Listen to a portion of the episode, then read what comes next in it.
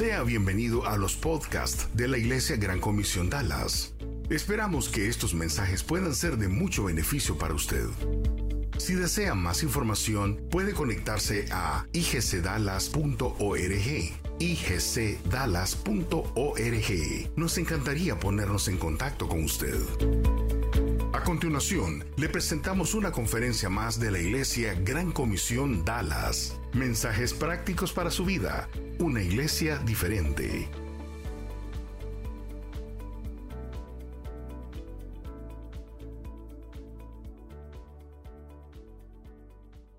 Bien suena, ¿No, ¿no, les parece así? Un fuerte aplauso para los muchachos. Muchachones, la verdad que disfruté esa música. Buenísimo, buenísimo. Felicidades. Es una alegría. Le estaba diciendo Edgardo que estamos listos con, el grupo que tenemos acá. Podemos estar delante de mil personas y no hay nada que envidiar. Es una bendición. Así que lo que tenemos que hacer es evangelizar bastante, a tiempo, fuera de tiempo. Necesitamos unas 10, eh, 15 alicias aquí, ¿verdad? 10, eh, eh, o 15 millas aquí. Porque me, dicen, le, digo yo, ¿y, quién, con quién, con quién vienes? Con Emily. ¿Con quién? Con Emily. ¿Con quién? Con Emily. Qué, bendición. Felicidades.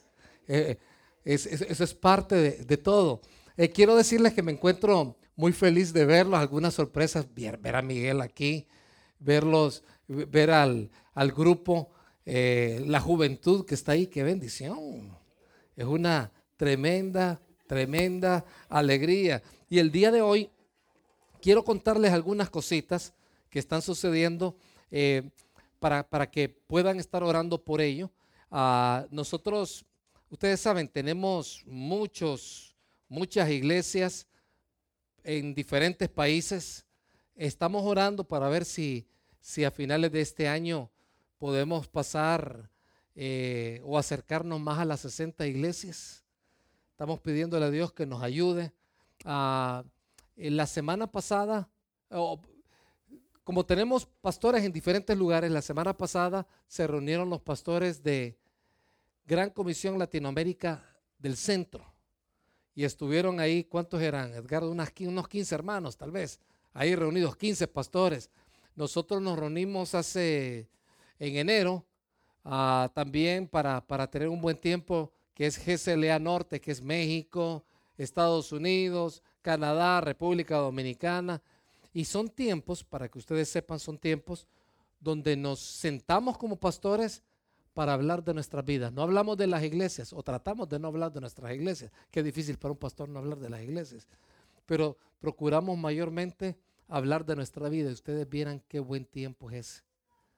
Les digo para que cada vez que sepan que hay reuniones de ese tipo y que Edgardo está invitado a esas reuniones y que está con nosotros allí, por favor, oren para que, para que ese sea un tiempo muy bueno. Por cierto, conocí a Jessica, que es de Pachuca. Jessica es de Pachuca. ¿Dónde está Jessica? Bueno, por ahí está. Ah, está dando clase. Ok. Quiero decirles que eh, el mes pasado comenzamos a hacer visitas a la Ciudad de México. Básicamente para comenzar lo que podría ser la Iglesia Gran Comisión Ciudad de México. Entonces, eh, básicamente los hermanos que están en Querétaro, están viajando. Querétaro está más o menos a hora y media, dos horas, 15 eh, minutos si maneja Marlon, pero más, o menos dos horas de, Ciudad de México a Querétaro. Y, básicamente los hermanos están viajando. Eh, la idea es poder eh, consolidar uno o dos grupos de crecimiento para finales de este año. hay mucha gente interesada hay alguna gente que lleva años esperando que haya una iglesia allí. Así que queremos pedirles oración por estos hermanos. La Ciudad de México es una ciudad muy difícil. Si alguno de ustedes creen que Nueva York es una jungla, esta es la, esta super jungla. ¿Verdad? Es, es muy difícil. Así que oren por favor por todas estas personas. Oren por eh, los líderes en Monterrey que eventualmente también se van a mover a Ciudad de México. Y lo, bonito es que son mexicanos alcanzando mexicanos. Y eso es algo que, nos va a causar, eh, nos causa pues un, gran gozo. Y el día de hoy eh, ah, tenemos un tema, eh, Héctor Pineda comenzó la semana pasada una nueva serie y Héctor nos habló de la soledad. y yo creo que fue un buen tema para Héctor. Viniendo de Venezuela y muchas cosas que él vivió, eh, el tema estaba en su, en su, momento. El día de hoy vamos a hablar un poquito acerca del cansancio. Ah, no solamente estamos hablando del cansancio físico, sino aquel cansancio cuando tú dices, estoy, mis fuerzas están en cero, no sé qué hacer, no sé eh, a quién acudir, no sé con quién moverme. Ah, y, antes de hablar de ese tema, quiero mencionarte un par de cosas. Ah, no se puede hablar de descansar en el Señor sin entender la diferencia entre verdad y mentira, o mejor dicho, no entender la diferencia cuando una persona cree a la mentira, cuando una persona cree a la verdad. Definitivamente eso hace una gran diferencia. Hay una señora eh, muy buena gente ella, una mamá muy responsable, con hijos adolescentes. Ustedes saben lo que es tener hijos adolescentes. Eh, es un reto, un medio reto. Eh, cuando son pequeñitos, así preadolescentes, es tan bonito. Son chavos bien buena ondas, bien obedientes. Los preadolescentes no quieren a los adolescentes. Dicen, esos adolescentes están tontos. Eh, dicen los preadolescentes de 9, 10, 11 años, pero de repente entra una inyección de hormonas ahí y de repente aquel muchacho tan lindo se transformó. Y hay una, una señora dice, yo no puedo dormir hasta que mi hijo regrese a la casa. Entonces, él se va y no puedo dormir hasta que él regrese. Y eso fue lo que le sucedió a una hermana muy en particular. Y ella dice que no puedo descansar. Dice, hasta que él no regresa, no puedo dormir. ¿Y por qué no le pone una hora para que él llegue? Es que no me hace caso. No me hace caso. Yo le digo, te vas a venir a las 12 de la noche. Me vas a decir con quién estás, dónde estás. Pero a las 12 tienes que estar ahí. La una, las dos, las tres. Y ella sigue desvelada. Entonces, la, siguiente pregunta fue, ¿y usted, ah, cuando él no llega a la hora que acordaron, que acordaron, ¿qué es lo que usted hace? Pues yo me enojo con él, hasta le he quitado el auto. Y le digo, yo no te voy a volver a prestar el auto. Ah, qué bueno. Y me imagino cuántas semanas o meses se lo ha quitado. Eh, pues fíjese que me cuesta, me dice. La verdad es que me enojo bastante, pero inmediatamente me siento remordimiento porque le grito bien feo. Entonces a los dos o tres días le vuelvo a dar el auto. Entonces, ¿Cuándo el muchacho va a aprender? Jamás, nunca. Pero había un segundo factor ahí, más de fondo. ¿Por qué razón se queda usted despierta? ¿Qué va a lograr quedándose despierta? Ah, no, es que le puede pasar algo. Ah, le puede pasar algo, ¿ok? Y si usted, si usted está despierta, no le va a pasar nada. Ah, no, no, no, no es eso lo que dice. Lo que dije, me dice ella. No, yo creo que es lo que usted me está diciendo. Me está diciendo, me quedo despierta porque a él le puede pasar algo. Pero ¿qué pasaría si usted se duerme? Ah, no, ¿y qué, qué tal si tiene un accidente? ¿Y qué tal eh, si me llaman de noche? Pues si la llaman, usted tiene el teléfono ahí, la van a llamar y la van a levantar. Pero, pero usted no va a lograr nada estando despierta. Y en ese momento ella cayó, al fin le cayó el 20, como decimos nosotros, al entender que según ella, e, este es, este es esto es lo que ella estaba pensando, si yo me quedo desvelada hasta las 4, 5, 6 de la mañana, que él viene, si es que viene, nada le va a pasar. Si yo me duermo, le pueden pasar muchas cosas. Quiero hacerles una pregunta. ¿Esto es cierto o es mentira? Es una mentira. ¿Y qué es lo que causa la mentira en ella? Pues está desvelada, está preocupada, a medida que pasan las horas está más y más enojada. Y cuando viene el hijo, le empieza a decir cosas. Entonces se le dio una dirección a ella, una dirección muy sencilla. Hijo, pongámonos de acuerdo a qué hora vas a regresar. Sé que andas con buenos amigos, sé que andas inclusive con hermanos en Cristo, nos alegra mucho eso. Pero ¿a qué hora vas a regresar? No que eh, quiero venir a las 3, me parece muy allá. Eh, eh, creo que deberías de venir a las 12. No, y negociando, negociando a la 1.30. Ok, entonces a la 1.30 te espero aquí. Y te quiero decir que me voy a ir a dormir. Pero aquí el localizador del teléfono me va a decir a qué hora vienes. Si te pasas de la 1.30, ¿qué te parece que acordemos que vas a estar dos semanas sin auto? No te lo voy a prestar en dos semanas. La cosa fue que ella se durmió, se levantó al día siguiente y decía el teléfono que tipo 1.45.2 se perdió la localización. o sea, el muchacho la, le dio off, claro, inteligente, ¿verdad? Le dio off. Entonces, ella, no sabe a qué hora vino. Entonces, se levantó bien completa, enterita, no enojada, se acercó donde el hijo y le dijo, mi amor, le dice, ¿a qué hora fue que llegaste ayer? No, llegué como a la 1.28, 28, 1.29. Pero no, el teléfono no me avisó, me dijo que aquí apagaste la localización a tal y tal hora ya hemos quedado que no vas a pagar la localización. Por lo tanto, mi hijito querido, dos semanas sin usar el auto. No, que la próxima semana que ir con Chuy, que no me acuerdo a otro lugar. Lo siento, vas a tener que buscar cómo hacerlo si es que tu papá te va a dejar ir. Pregúnteme cuántas veces él llegó tarde. Casi nunca. Desafió posteriormente, desafió eso. Entonces, ¿qué es lo que a ella le ayudó? Le ayudó reconocer dónde estaba la mentira. E, escuchemos esto porque es importante. Detrás de cada emoción alterada, siempre existe una mentira. ¿Quieren ver a una persona alterada emocionalmente? Cuando digo e, esa persona que ustedes la miran eh, constantemente afectada eh, en sus emociones. Es, si, si no es una persona con una patología, con una enfermedad, por decir algo, una depresión severa diagnosticada por un psiquiatra, si no es una persona bipolar, si no es una persona que psiquiátricamente ya ha sido determinada con una patología que hay que tratar, hay que ayudar, hay que ir donde el doctor, pero si ese no es el caso, detrás de cada emoción alterada existe una mentira. ¿Qué significa? ¿Conocen a la tía que pasa preocupada toda la vida? Con seguridad está creyendo una mentira. ¿Conocen al amigo que anda acelerado de arriba para abajo? Probablemente está creyendo una mentira. ¿Conocen a la persona que anda celando al marido, aunque el marido es un pan de Dios?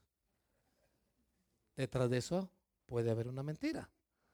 ¿Conocen eh, de, y así podemos venir enumerando lo que, cómo las emociones se ven afectadas, enojo, ira, eh, depresión, como, como la persona que dice, es que la verdad, yo, yo creo que yo no voy a, cuajar en esa iglesia, no, no puedo. Y alguien le dice, pero ¿por qué? Porque entré y, solamente fui saludado por Marlon, pero eh, la gente de la música no me saludó. Y, y e, eso, ¿qué? Tal vez estaban ocupados. No, no, es que yo creo que no me quieren. ¿Qué es lo que hace esa mentira? Creo, o sea, creo es mi opinión, lo que yo pienso, lo que yo estoy convencido es que ellos no me quieren. ¿Y qué pasa cuando alguien cree una mentira? Le afecta emocionalmente. Entonces, lo que tú y yo creemos afecta todo nuestro ser, todo nuestro ser. Si yo confío en el Señor y estoy tranquilo, voy a descansar. Si yo no confío en el Señor y estoy eh, inseguro, eso me va a afectar mi manera de ser. Entonces alguien dice, oye, oye, pero, pero eh, ¿cómo es que funciona eso? Tenemos, voy a ponerlo de esta manera. Todos nosotros tenemos algo interno que se llama el alma. ¿Dónde está el alma? La verdad que si, si uno hace una biopsia no va a encontrar el alma. El alma es el asiento de nuestras emociones, eh, eh, allí está el alma. Ah, el alma, eh, la Biblia habla del alma. Algunas veces le dice que es el corazón, habla acerca del corazón, pero hablando un poquito de, esa, de, ese, de ese estado del alma, ¿verdad? aquí nos damos cuenta nosotros que el alma muchas veces viene siendo como ese, voy, a, voy a ponerlo de esta manera, como la vieja naturaleza, esa partecita, como esa vieja naturaleza que ya fue clavada en la cruz. Cuando aceptaste a Cristo, esa vieja naturaleza, el Señor la clavó en la cruz. Entonces, ¿qué sucede? Esa vieja naturaleza se enoja, es mal pensada, le gusta decir malas palabras, le gusta la inmoralidad, ya está clavada en la cruz. Dice la Biblia que ella, esa vieja naturaleza, ya no puede hacer nada contra ti. Pero, pero, pero no hace caso. Y casi, casi es como si te siguiera mandando cuando dice la Biblia que cuando Jesucristo murió en la cruz, Él cargó sobre nosotros todos nuestros pecados. Dice, la vieja naturaleza pasó y todo ha sido creado nuevo. Nosotros somos qué? Una nueva criatura. En otras palabras, somos una nueva vida. Pero ahí está la vieja naturaleza, que la vieja naturaleza eh, eh, es irracional algunas veces, es bien carnal, es bien mala pero está esa nueva naturaleza y ahí donde viene la parte bondadosa interna nuestra, que tiene el Espíritu Santo viviendo juntamente con Él, es el templo del Espíritu Santo. ¿Cuál de las dos va al cielo? ¿La vieja naturaleza o la nueva naturaleza? La nueva naturaleza va al cielo, la otra ya fue clavada en la cruz. Es importante entender esto, porque cuando yo creo, cuando yo creo en una mentira, ¿cuál de las dos está creyendo en la mentira? la vieja naturaleza. Y la nueva naturaleza, ¿qué es lo que hace? Cree las promesas de Dios. O sea que la vieja es el problema. Digo, la vieja naturaleza. Ese es el problema. Entonces, si tú notas, la creencia siempre prevalece sobre las emociones. Porque esta es muy emocional. Esta, y no es que las emociones sean malas, las emociones controladas son buenas, pero esta parte emocional es altamente inestable, ¿verdad? Entonces, cuando tú pones una emoción inestable versus razón, ¿quién crees que va a ganar? No, la emoción inestable. Lamentablemente, es la emoción inestable. Entonces, por eso es que un muchacho dice, la verdad, yo creo que debo de dejarme de relacionar con esta chica. Ya los dos estamos metidos donde no tenemos que estar metidos. Y, yo creo que eso es malo y eh, eso es peligroso. No la estoy respetando. Puede venir un niño, etcétera, etcétera. Y, y está esa emoción, esa parte inestable. ¿Fue la nueva, la nueva naturaleza o la vieja naturaleza la que llevó a ese chico a meterse con la, con la jovencita? La vieja naturaleza. ¿Lo está viendo? Entonces, tienes la vieja naturaleza y tienes la nueva naturaleza. ¿Cuál de las dos va a dominar? Debería de ser la nueva, pero sí, la que estoy alimentando más. Entonces, ¿cómo yo puedo alimentar a la nueva naturaleza? A través de la palabra, a través de las verdades. Entonces, cada vez que tú y yo aprendemos verdades, le damos vuelta a esa verdad, pensamos acerca de esa verdad, tratamos de llevarlo a la práctica, no en nuestras fuerzas, en el poder del Espíritu Santo, ¿qué es lo que va a suceder? Entonces, la creencia de esa nueva naturaleza en la verdad va a prevalecer sobre la emoción, si no, va a ser todo lo contrario. Entonces, para verlo así en términos bien sencillos, Creencias equivocadas generan emociones alteradas, perturbaciones y malas decisiones. Detrás de cada mala decisión, detrás de cada perturbación, de cada emoción alterada, hay creencias equivocadas. Si no pensemos en Adán y Eva. Ella creyó en la verdad o creyó en la mentira. En la mentira. Entonces cuando vino Satanás y le dijo, es que Dios, Dios, la verdad es que sabe que cuando ustedes coman eh, de este mango, algunos dicen que era manzana, o de esta fruta, eh, ustedes eh, van a vivir eternamente. Van a saberlo todo. Ustedes van a ser unos genios. Y dice que la mujer, en este caso, en primer lugar ella, vino y creyó la mentira y la mentira le causó tanto daño a ella como el marido que estaba a su lado y no hizo nada. Entonces, creencias equivocadas generan emociones alteradas. Entonces, hagamos un, alto acá. Eh, ¿Cómo te conoce la gente a ti? ¿Como una persona inestable, difícil? Eh, ¿Las personas te conocen como doña tóxica o don enojado?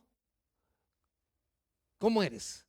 Entonces, es importante que si, de alguna manera tú ya llegaste a ese nivel de madurez donde dices, antes no sabía que tenía problemas, ahora sé que tengo problemas, pero no sé cómo superar ese problema.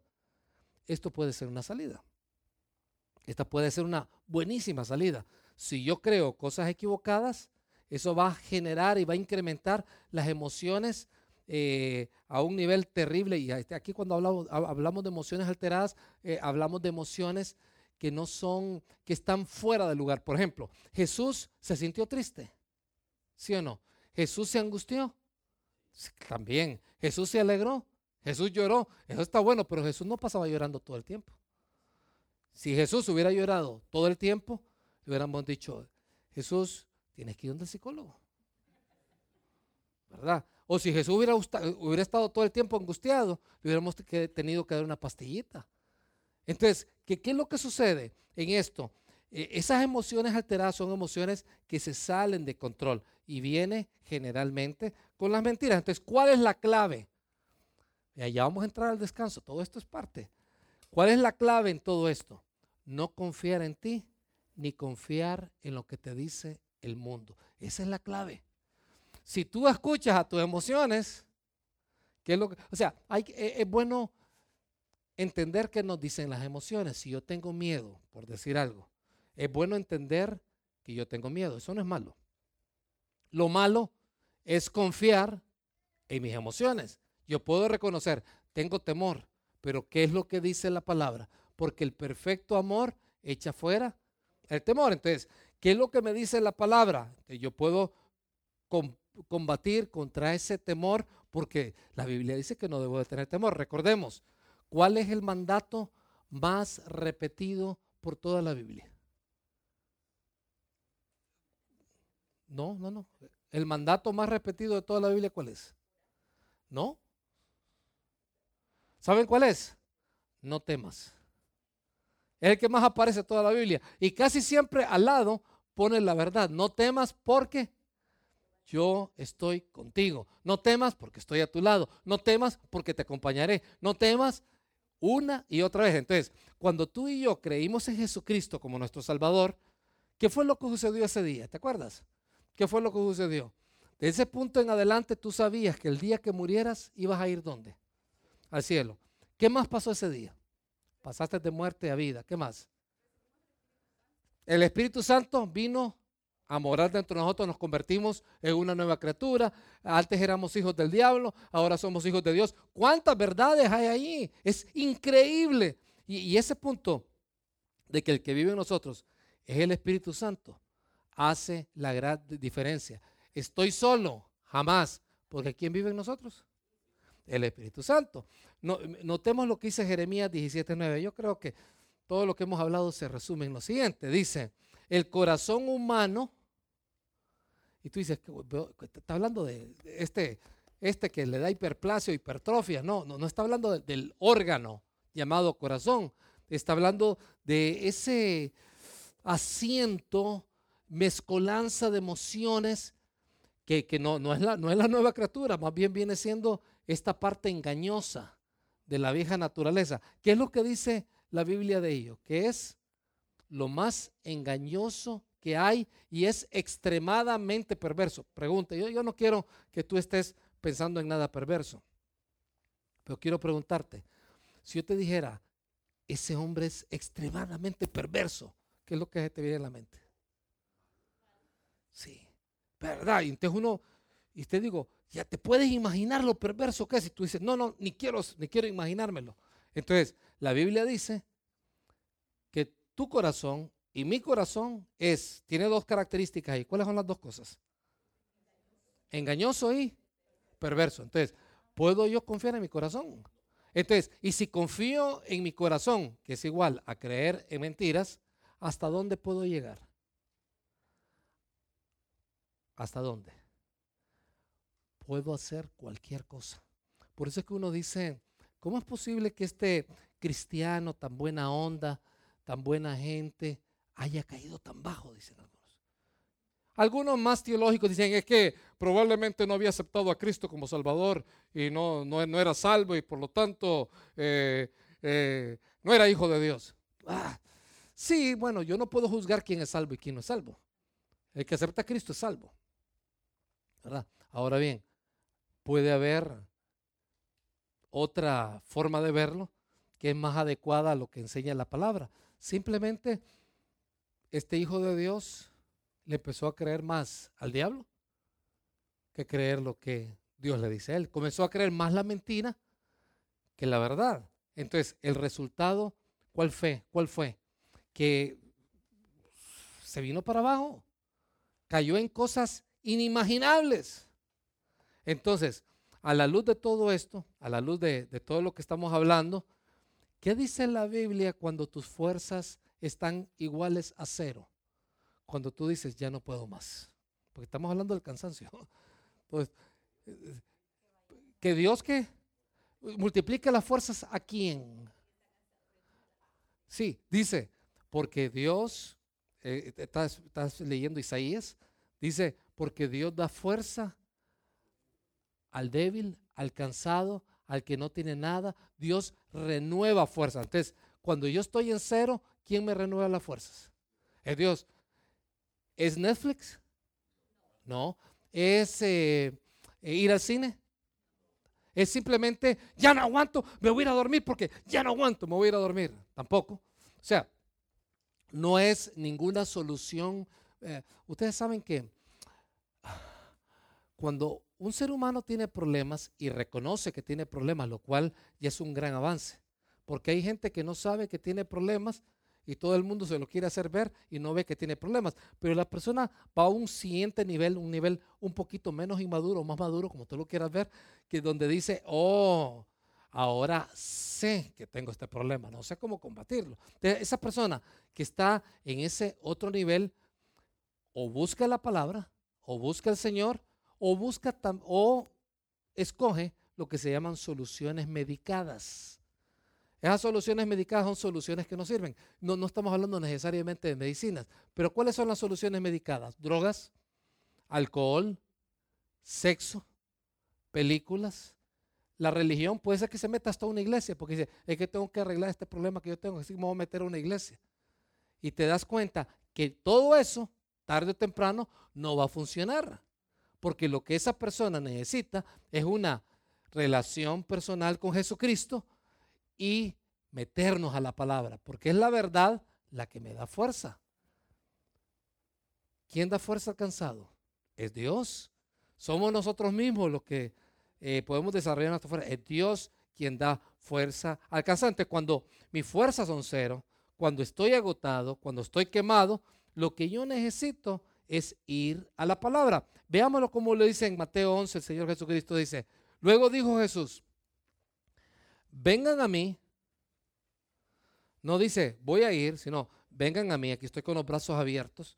Todos los que están cansados y llevan cargas pesadas, y yo les daré descanso. No dice solamente los cansados, sino aquellos que llevan cargas pesadas y yo les daré descanso. Hay, hay veces que tú eh, no lo buscaste, no lo buscaste y de repente te diste cuenta que tu cónyuge desapareció y se fue con otra persona. ¿Lo buscaste? No. Y, muchas veces el cónyuge comienza a decir, pero ¿qué fue lo que hice mal? Es que eh, yo no la cuidé o no lo cuidé. Y, y, muchas veces les digo, oye, es cierto, es cierto, es cierto. Es cierto que hubieron cosas que pudiste haber hecho mejor. Pero yo he conocido mujeres ultra malas que tienen maridos que son apóstoles prácticamente. ¿Cómo las aguantan? Va? Y yo he visto mujeres que son un pan de Dios, con un marido terrible. Entonces, ese, eso de que no, que como él fue así o ella fue así, esto fue lo que sucedió, yo creo que muchas veces reconoce lo que tienes que reconocer, pero no vaya más allá de eso. Me, doy a entender. Entonces, hay cosas que vienen a la vida. Por ejemplo, hace algunos años atrás, Eloida y yo recibimos una noticia que nos causó dolor. Yo creo que esa, eso fue. Y empezamos durante todos estos años a vivir una situación de dolor. Fue mucho dolor. La verdad es que no sabíamos cómo lidiar con eso. Y eh, hace como mes y medio o dos meses atrás, por ahí, ustedes saben que los pastores tenemos emociones, ¿verdad? Ustedes saben, somos seres de carne, carne y hueso. Hace como dos meses eh, me puse de pie en la iglesia, empecé a predicar ese día y me sentía mal. Yo desde pequeño, eh, ustedes saben que eh, así como los alcohólicos que dicen, yo soy alcohólico y siempre voy a ser alcohólico, como para cuidarse. Los asmáticos, yo soy asmático. Cuando la gente me pregunta, ¿y tú eras asmático? No, soy asmático, tengo que cuidarme hasta, hasta que me muera. Después de 22 años comencé a sentir un problema. No me siento bien, digo no estoy respirando bien, pero voy a predicar ese día. Eso fue un día domingo, ¿no? El día martes recibí probablemente uno de los dolores más fuertes que yo he tenido en toda mi vida. Pero no dolor físico, sino dolor emocional. Pero ya veníamos lidiando con otra cosa previa. A la par de eso, estábamos lidiando con algunas cosas de la iglesia. Mientras más crece la iglesia hay más gente y cuando hay más gente hay más bendición y hay más que presión. Y entonces estábamos lidiando con eso y el día miércoles, catabum, me vengo para abajo desde el punto de vista pulmonar. Y le digo, Loida, me voy a meter al hospital. Me voy a meter al hospital. Así me sentía mal, para que un hombre diga que se va a meter al hospital.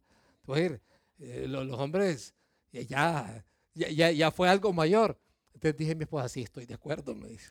Entonces voy donde el doctor, eh, no, me dejó, no, no me dejó meterme al hospital, pero me dijo, Fíjese que, ¿usted qué está haciendo para tratarse su ama? No, que mire, que hace 22 años. Ah, no, dice, la medicina en aquel tiempo era como, como humo. ¿ah? Hoy es diferente. Mire, salió una medicina el año pasado diferente en Europa. Y yo digo, wow, qué maravilloso. Pero me dice, debe de tener dos semanas reposando. Eso fue el día miércoles por la noche. A las 48 horas me avisan que mi papá se murió. Entonces digo yo, una semana, muerte, enfermedad, dolor, situaciones problemáticas. Y, eso no lo sucede solamente a los pastores, no, no sucede a cualquiera de nosotros. Puede ser que te esté sucediendo en este momento. Y en ese momento, ¿cómo es que te sientes? Sin fuerza. Tú dices, lo único que hace falta, es más, yo le decía a un hermano, le dije yo, ¿sabes algo? ¿Cómo yo me siento? Solamente falta que un perro me muerda. Lo único que hace falta. Pero fíjate que algo que aprendí en ese momento es que siempre las cosas se pueden poner peor. Así que eh, eh, es importante dar las gracias a Dios por cómo, estamos.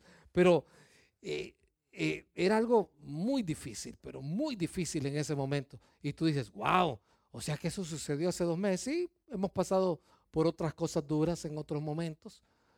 Pero el punto es recalcar, yo no sabía qué hacer en ese momento. Cuando digo qué hacer, creo que sí sabía qué hacer. Tenía que buscar al Señor.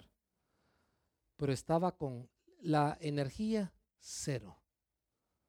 ¿Verdad? Sin ganas de hablar, sin ganas de comunicarme, sin nada de eso. Simplemente eh, ya no habían fuerzas. Y, y fíjate lo que dice acá. Vengan a mí todos los que están cansados y llevan cargas pesadas y yo les daré, ¿cuál es el descanso? Dice, pónganse mi yugo. Déjenme enseñarles porque yo soy humilde y tierno de corazón y encontrarán descanso para el alma. Entonces, ¿qué es lo que yo necesito? Es dejar que Él me enseñe imitar su humildad en el sentido de ponerme el yugo. Hay cosas que yo no busco. Por ejemplo, de todas estas cosas que estaban sucediendo, ¿qué fue lo único que fue responsabilidad mía? estarme automedicando. Pero lo demás yo no lo busqué. No lo imaginé. De repente apareció y dije yo, wow, ¿y esto? Y de repente nos encontramos en esa situación difícil emocionalmente. ¿Te ha pasado alguna vez eso? Que viene el muchacho bien feliz y de repente está feliz con su novia, está pensando darle el anillo y de repente cuando le va a dar el anillo, la comienza a buscar y se fue con el otro chavo. Qué duro, ¿ah? como de película. Un muchacho, eh, él se llama JD, estaba viendo que su mamá peleaba con el hombre con el cual vivía, con Mateo, y pasaba peleando todo el día. Y él dijo, eh, mi, mamá es terrible, ya, ya, es más, la hermanita y él decían, a ver cuánto tiempo le dura Mateo a mi mamá. Porque es un hombre muy bueno y los hombres buenos no le duran a mi mamá. Y, y al día siguiente, después de una pelea terrible, al día siguiente viene la mamá y dice, hijo, me voy a casar. Y, le digo, pero mamá, ¿en serio? Sí, porque yo pensé que más bien eh, ustedes iban a terminar, sí, pero me voy a casar con otro. Y se casó, a los pocos días se mudó toda la familia a vivir con un coreano, con tres hijos. A los tres meses el hombre ya no sabía ni qué hacer con esa mujer. Entonces, uno dice, y hay cosas que suceden, sí, uno no lo está buscando, el niño no lo estaba buscando, JD no lo estaba buscando. Hay cosas que te vienen y tú no lo imaginaste, no lo buscaste. Te voy a decir, a todos nos va a suceder eso. Puede ser que en este momento tengas una enfermedad. La buscaste, ¿no? Por ejemplo, digo yo, ¿y qué pasa con aquella pareja? Yo conozco parejas que tienen hijos maravillosos y de repente un hijo se le enferma de una, de una patología muy rara, una en un millón. Y aquel muchacho comienza a morirse en vida. Lo buscaron ellos, lo buscó el muchacho. Entonces, ¿cómo vamos a lidiar con esas situaciones desgastantes de la vida? Simplemente no podemos en nuestras propias fuerzas. Tú no puedes, no puedes solo. Y, aquí con respecto a esto, alguien me dice, entonces, ¿qué, puedo hacer si yo me encuentro ahí? Bueno, en primer lugar, ir donde está Dios. Ahora bien, te voy a decir, muchas veces vamos donde Dios y estamos enojados. Porque la emoción que sentimos en ese momento es, Señor, si yo te estoy sirviendo. Llego a la iglesia y no hay nadie, voy a abrir la iglesia. Y, y empiezo a servir y, Señor, ¿por qué no le sucedió al Chapo Guzmán eso y a mí me está sucediendo? ¿Por qué me está sucediendo a mí? ¿Por qué no le, no le sucede a la vecina? Dicen algunos. ¿Por qué no le sucede a fulano de tal? Y me sucede a mí. ¿Por qué me está sucediendo esto? Y la, emoción muchas veces te lleva al punto de, de, voy a ponerlo así, de sentirte como resentido. ¿Conoces el término resentido? O sea, no es que, no es que vas a, a, decir malas palabras contra la persona, no es que te vas a decirle cosas feas a Dios, pero estás como resentido y tú dices, Señor, pero ¿por qué estás permitiendo eso, Señor? ¿Por qué la enfermedad a mi hijo? Si hay tanta gente aquí que hasta está haciendo mal, ¿por qué no le pega la enfermedad a ellos? Y le pega a mi hijo que es un, un alma de Dios. Que te promete, que lo hemos educado, que nos hemos entregado a Él. ¿Por qué no le sucede a Él? Entonces, hay muchas veces en la vida donde las presiones son tantas y tan fuertes que tú no tienes fuerzas. Si tú me dices, ay, gracias a Dios que no me ha pasado, bien lo has dicho, no te ha pasado, te va a suceder. Como dice alguien, alguien dijo una vez, no me acuerdo, creo que varios pastores lo han dicho, y los pastores somos buenos en repetir de todo. Dicen, Toda, toda persona ha, salido de un problema o va a entrar a un problema o está en un problema. Y estos son grandes problemas. ¿Y te acuerdas cómo te sentías en ese momento? Te sentías que los hermanos no te querían, los hermanos en Cristo, que no había suficiente palabra, que no había tantas cosas, pero la verdad que ¿a quién necesitas para superar esto? Al Señor Jesucristo. El Espíritu Santo vive dentro de ti y te ayuda y te anima. Entonces, ¿cómo yo puedo ir a donde está Dios? Esa es una buena pregunta. ¿Cuánto tengo que pagar? Nada. Pero tenemos un enemigo, eh, es un instrumentito, dispositivo que muchos, muchos de nosotros tenemos, que decimos, no, voy a buscar al Señor. En este momento lo voy a buscar. Señor, yo te quiero decir, ah, ve, así están todos los candidatos republicanos. Ay, no, Señor, perdón. Sí, Señor, te quiero pedir tal y tal cosa, Señor. Ay, no molestes vos. Y seguimos con el teléfono y que estamos platicando con Dios. Y al final decimos, pero yo no sé, estoy buscando al Señor y nada sucede. Porque hay mucha interrupción. Decimos que estamos buscando a Dios, pero la verdad es que tenemos tiempo con el celular. O tiempo con el iPad. O tiempo con Netflix. Pero aquí no, digo que Netflix necesariamente sea malo, dependiendo qué uso le das. Lo que sí te estoy diciendo es que muchas veces nosotros no lo estamos buscando.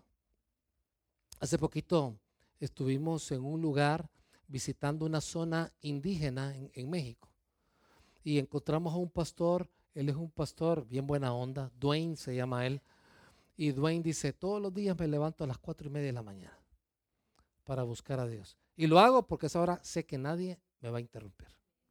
Nadie me va a interrumpir. Entonces tú dices, no, pero es que yo no soy una persona que se levanta tan temprano. Entonces, ¿qué puedo hacer? ¿Quieres un reto? Apaga todo, muera quien se muera en ese momento. No te preocupes, la gente no, no se va a morir necesariamente. Pero puedes decir, en este momento, por favor, no me interrumpan voy a estar buscando al Señor. Voy a estar platicando con Él. Necesito que Él me guíe. Tú y yo estamos urgidos de buscar a Dios. Alguien dice, pero Señor, ¿por qué yo no nací con papás millonarios?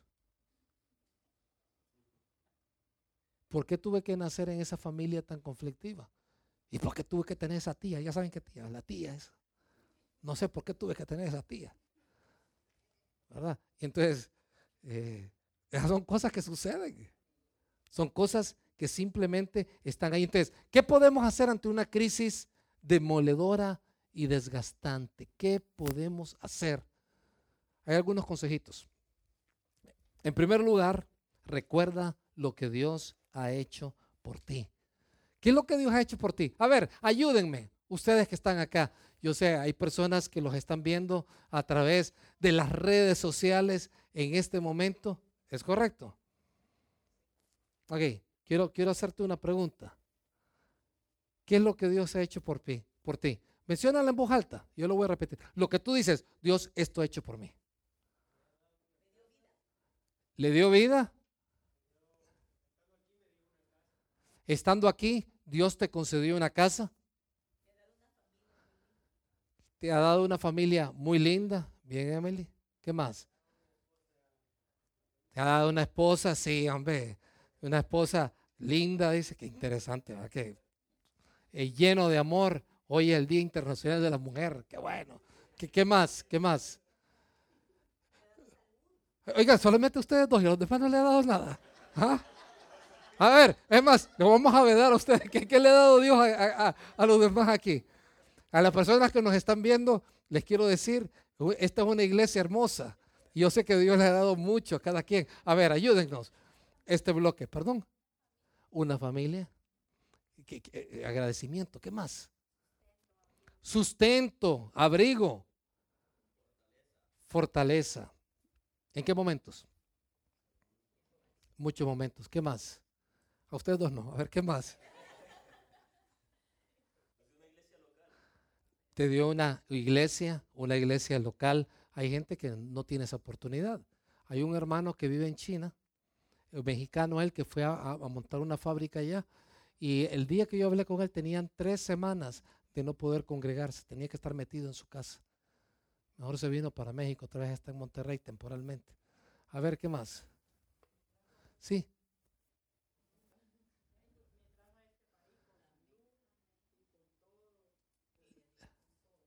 Le trajo a este país con salud, con todo. Qué bonito eso. ¿Quién se lo dio?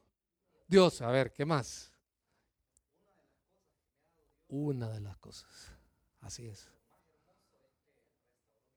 Dios restauró su matrimonio. ¿Saben algo? Fíjense, fíjense lo que ha pasado. Solamente estamos en el número uno. ¿ah?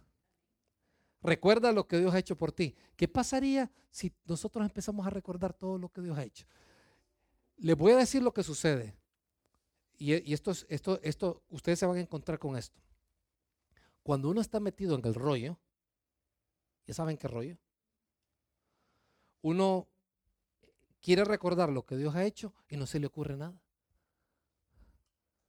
¿Sabes por qué? Porque tu mente está como con una nube, una nebulosa, está un nubilado, uno no ve las cosas y es importante que te detengas y digas, no voy a hacer nada más hasta el momento en que, además no me voy a levantar de acá hasta que por lo menos pueda escribir tres cosas de las que yo estoy agradecido. Hace poco se murió mi papá. Yo estoy agradecido que mi papá pasó delante de la presencia del Señor. O sea, no me gusta que haya muerto, pero por otra parte sé que en este momento él está pasando genial. A él, él era un hombre que le gustaba platicar, tener, era un buen conversador, pero había dejado de conversar en los últimos años y yo sufría por eso. Pero ahora me imagino que está en tertulias a todo dar. Está feliz, preguntando y conociendo. Yo pienso en eso. Eso es, me recuerdo lo que Dios ha estado haciendo por mí, lo hizo por mi papá, me alegra. Y así puedo pensar. Ya hace poquito estaba pensando en la bendición que ha sido Loida por mí. Es increíble. Los amigos que me ha dado. Yo, yo no sé. Cuando escucho pastores que dicen, no, que yo no tengo amigos. Yo tengo gente con la cual disfruto pasar tiempo. Uno de ellos es el papá de Samuel, Paco, que nos ponemos a morirnos de la risa cuando estamos juntos, ¿verdad? hasta el punto que nos tienen que venir a callar en algunos momentos. Y como siempre le digo, hey, Paco, no molestes, por favor. ¿verdad? Edgardo, cuando estamos juntos. La verdad que es una bendición tener un montón de amigos que podemos abrir todo nuestro corazón. ¿Sabes que lo que le pasa a muchos hombres? Mira esos hombres que tienes a tu lado. Muchos hombres no pueden abrir su corazón porque tienen temor del que dirán. Es que si yo abro esto, van a decir que soy mujercita.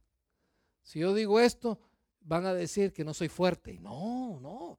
Algunos de nosotros abrimos nuestro corazón con otros hombres les decimos, así es como nos sentimos. Y algunos de ellos nos dicen, ah, está bueno, está bien, gracias por comentarlo, vamos a jugar fútbol.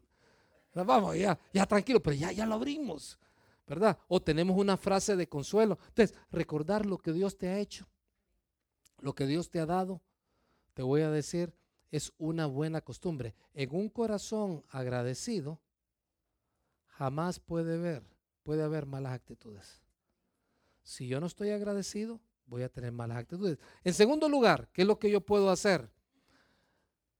Acepta, ah, esta es la parte difícil. Acepta lo que Dios está haciendo en tu vida. Fuimos con Loida. ¿Sabes, ¿Sabes qué es lo peor que le puede suceder a un pastor? Ir a pedir consejo con otro pastor y llevar a la esposa para pedir consejo. Brother, te venimos a pedir consejo porque no sabemos qué hacer.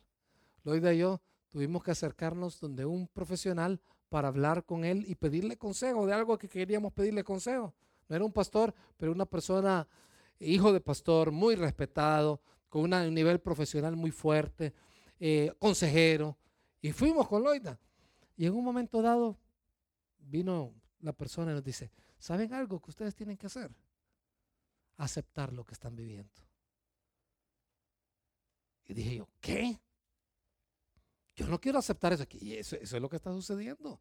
¿Lo aceptas o no lo aceptas? Si no lo aceptas, lo vas a negar. Y si lo estás negando, vas a estar emocionalmente en bastantes problemas. ¿Qué es lo que tienes que hacer? Aceptar que está sucediendo.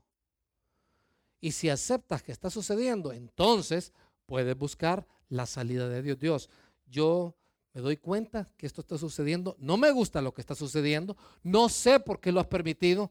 Pero Señor, yo sé que tú tienes dos cualidades. Eres bueno en todo momento. Eres bueno en todo momento. El problema es que cuando uno está cansado, está tribulado, eh, uno no cree que Dios es bueno o cree que Dios está paseando en Tailandia, en algún lugar, en Australia, haciendo surf. Pero Dios es bueno en todo momento. Dos cosas. Bueno en todo momento. Entonces, si eso es verdad, yo puedo aceptar lo que Él está haciendo en mi vida. Eh, quiero contarte una, una historia. Hay un muchacho llamado David. La gente comenzó a orar por David. Me imagino que ustedes han escuchado un poquito de esta historia. Él es cuñado o era cuñado de Craig Rochelle, un pastor muy conocido aquí en Estados Unidos. Oraron por él. Eh, dice el pastor Craig que él pensaba que en algún momento habían más de 10 mil personas orando por él. Tenía una enfermedad medio rara y falleció. Pero con la muerte de él, muchas personas empezaron a conocer de Dios. Se, se, hablaba de decenas de personas que vinieron a creer en Jesucristo debido al fallecimiento de David. Y algunas de esas vidas comenzaron a cambiar rápidamente. Como ocho meses después, este pastor estaba hablando con su esposa, recordando a su cuñado, o sea, el hermano de ella. Y le dijo, mi amor, le dice, ya después de estos ocho meses que murió David, si tuvieras oportunidad de reversar todo, después de ver de todas las cosas lindas que Dios ha hecho con la gente, tú traerías nuevamente a David, eso sí, quitando todas las cosas buenas que han pasado. Y la, la, hermana dijo, después de ver todo lo bueno que ha sucedido, yo sé que voy a ver a David en el cielo y prefiero que las cosas sigan así. Y los dos se comenzaron a llorar. En ese momento, como que a ella le cayó el 20 y aceptó gustosamente lo que Dios había permitido. ¿Por qué Dios se llevó a tu marido? No sé. ¿Por qué Dios permitió que tu papá no creciera contigo? No lo sé. Yo, yo, yo ignoro tu situación.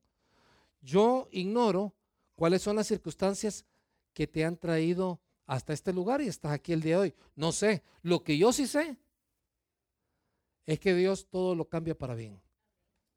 Eso es lo que yo sí sé. ¿Sabes por qué? Porque la Biblia dice eso. Hay cosas que yo no entiendo. Yo no entiendo cosas que ustedes hermanos han pasado, trágicas. Yo no lo entiendo. Ahora bien, lo voy a aceptar sabiendo que Dios es bueno siempre, en todo momento, o yo voy a estar afectado con eso. Y no aceptándolo. Es mejor aceptarlo.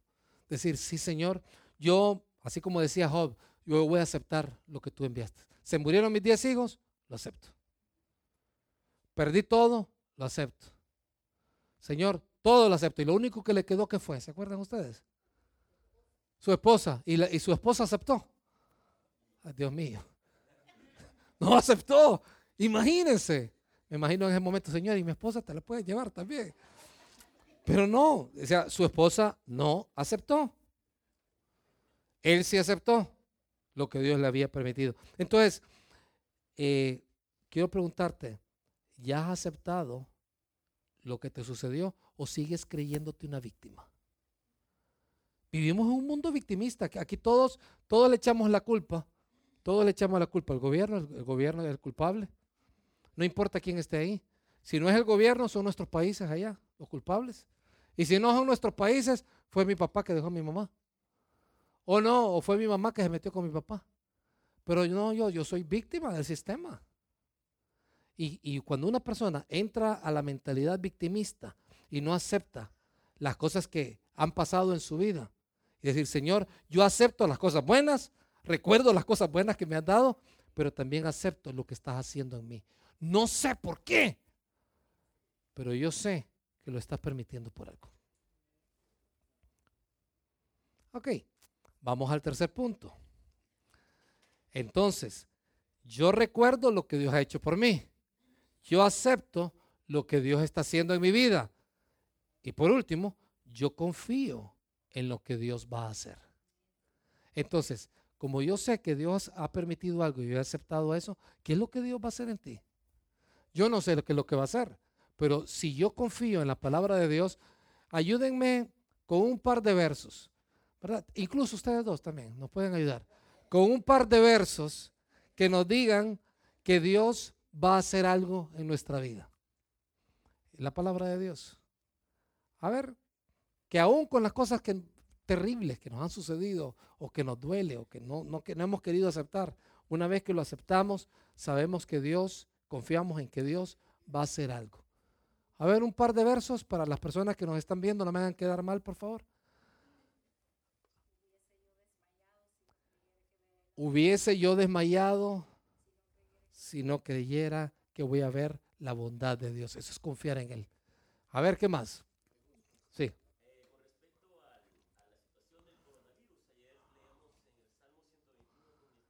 Salmo 121.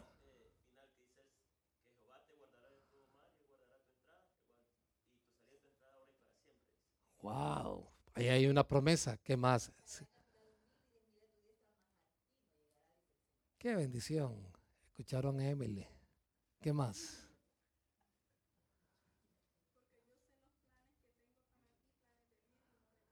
Wow. Yo sé los planes que tengo para ti, planes de bien y no de mal. ¿Se acuerdan de Romanos 8:28? ¿Qué dice Romanos 8:28?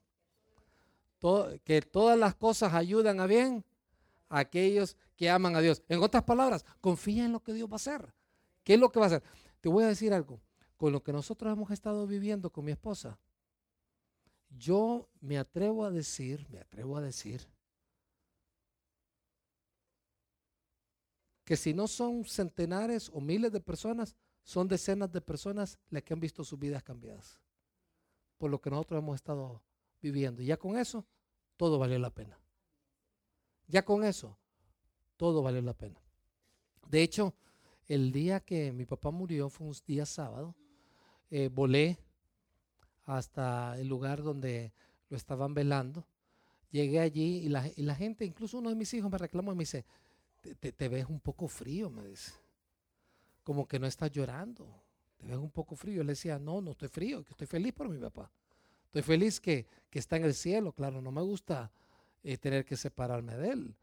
Y al día siguiente me tocó dar el Evangelio delante de un grupo tan grande. Nunca había tenido a mi familia por todos los lados en un solo lugar. Y amigos en un solo lugar y la crema innata de empresarios y todo en un solo lugar. Y a todos ellos darles el Evangelio. Entonces, hubo una muerte, sí, pero hubo bendición, sí. Al final se nos acercó una persona, una persona muy conocida, y nos dijo, eso que tu papá, la seguridad que tu papá tenía de estar con el Señor, eso mismo yo quiero tener. Eso no hubiera sucedido. O sea, lo, lo que te quiero decir, ¿por qué Dios ha permitido esto en tu vida? No sé, acéptalo, acéptalo. Pero los cambios, o mejor dicho, lo que Dios va a hacer en tu vida a través de esa situación te hace más fuerte. Yo te voy a decir algo, Lloyd y yo estamos más fuertes hoy que hace tres años. Yo sé que algunos de ustedes que han sufrido tragedia están más fuertes hoy que hace dos años, un año atrás. ¿O no? ¿O no es así? Ese dolor que de lo que te pasó no te dio resiliencia. Y tú dices, hoy soy más fuerte, soy más resistente. ¿Y sabes por qué eres resistente? No es por los golpes de la vida que te, te han dejado lleno de moretones, sino porque has aprendido en el proceso. Y termino con esto, esto es importante. Como estamos hablando del descanso, les voy a dar unos consejos acerca de cómo descansar.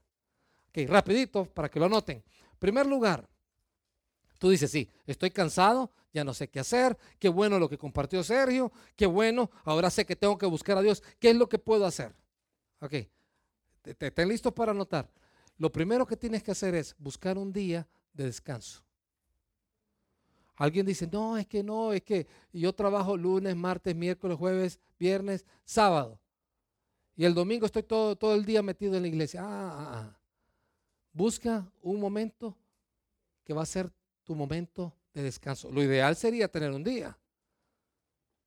Pero busca un momento de descanso. Por ejemplo, un hermano muy ocupado que no tenía eh, el domingo fútbol con los niños, que iglesia, encontró un espacio y dijo, yo me voy a apartar tres, cuatro horas todas las semanas y va a ser un día, momento sagrado. Después dijo, no, voy a tomar un, un periodo completo, seis horas a la semana. Y terminó con esas seis horas. ¿Qué es lo que él hacía en esas seis horas? Hacía lo siguiente, después de decidir, descansaba, una primera cosa que se puede hacer, después de escoger el día, descansar. ¿Qué significa eso? ¿Quieres dormir? Duerme. ¿Quién te ha dicho que es pecado dormir? Probablemente eh, cuando estabas pequeño te levantaban porque querías pasar dormido hasta las 3 de la tarde. Es probable, pero descansar no es pecado, es bueno descansar. Es saludable descansar. Yo eh, la vez pasada encontré un chavo así bien orgulloso diciendo, yo no puedo dormir, yo duermo de 3 a 4 horas todos los días. Ay, qué gran logro, va a morir pronto. O sea, tiene que dormir 7, 8 horas. Pero, ¿cuál es el problema que descanses? ¿Te vas a hacer pobre? No, te vas a hacer pobre y pasas durmiendo todos los días. Pero descansa. Dios eh, eh, creó el descanso. Elías descansó. Eliseo descansó. Jesucristo descansó. Después de tener aquel montón de gente, en vez de seguir predicando para que más gente se salvara, como hubiera dicho Judas, ¿qué es lo que decía? Traía a todos aquellos discípulos, todas aquellas ovejas, medios cabritos, y se apartaba con ellos a descansar. ¿Y qué hace una persona cuando descansa? A ver, ¿qué hace una persona cuando descansa? Ayúdenme, por favor. ¿Qué hace una persona? Perdón. Renueva fuerzas, no hace nada, duerme, platica, habla de fútbol, no hay agenda, no hay reuniones ministeriales. ¿Estamos qué? Descansando. No, que yo quiero pedirles un consejo, nada de consejo. Este es un momento para descansar. ¿Qué más hace una persona cuando descansa? Una segunda cosa que podemos hacer, divertirte. ¿Qué significa eso de divertirte? No, pero lo que pasa es que yo vengo de la iglesia metodista y Juan Wesley dice que ni los niños tienen que jugar. Pues lástima por Juan Wesley. Pero te voy a decir, diviértete y diviértete sanamente. ¿Te gusta el fútbol? Ve fútbol. ¿Quieres ir a comer a un lugar? Come, diviértete. ¿Te, te da risa escuchar a un cómico cristiano? Escúchalo. ¿Te da alegría salir a caminar? Diviértete, no es pecado divertirte. Hazlo, es, es saludable. ¿Quieres ver una buena película? Aunque la, gente muy legalista se enoja, ve una, una buena película. En otras palabras, tu mente, relájala. Eso es saludable. En tercer lugar, en tu día de descanso, escucha bien esto, deja de trabajar. No vas a recibir pedidos de pintura, no vas a recibir trabajo, vas a pagar tus teléfonos del trabajo, porque tu jefe tiene que aprender a respetar ese tiempo. Y si tú eres jefe, apágalo. Dios te va a dar tres veces más cuando hayas descansado. Y, en cuarta instancia, y esto tal vez viene siendo tan importante como lo demás, pero lo ponemos en el grado más importante, ten devocionales extendidos con Dios. Platica con Dios extendidamente. ¿Cuándo fue la última vez que te tomaste una hora o dos horas para leer la Biblia? Si eres como la mayoría de los cristianos, según, según ah, George Parna, que es un encuestador famoso, él decía que la mayoría de los cristianos tienen aproximadamente de 6 a 12 segundos efectivos diarios con, el Señor de conversación. A ver, mire, contemos 6 a 12 segundos en voz alta. Contemos hasta 12. 1, 2, 3, 4, 5, 6, 7, 8, 9, 10, 11, 12. Hasta luego, Señor. Efectivo. Efectivo. ¿Cuándo fue la última vez que... ¿Sabes por qué? Porque cuando ya te estás conectando con el Señor, dices, qué bueno está este verso, lo voy a tuitear.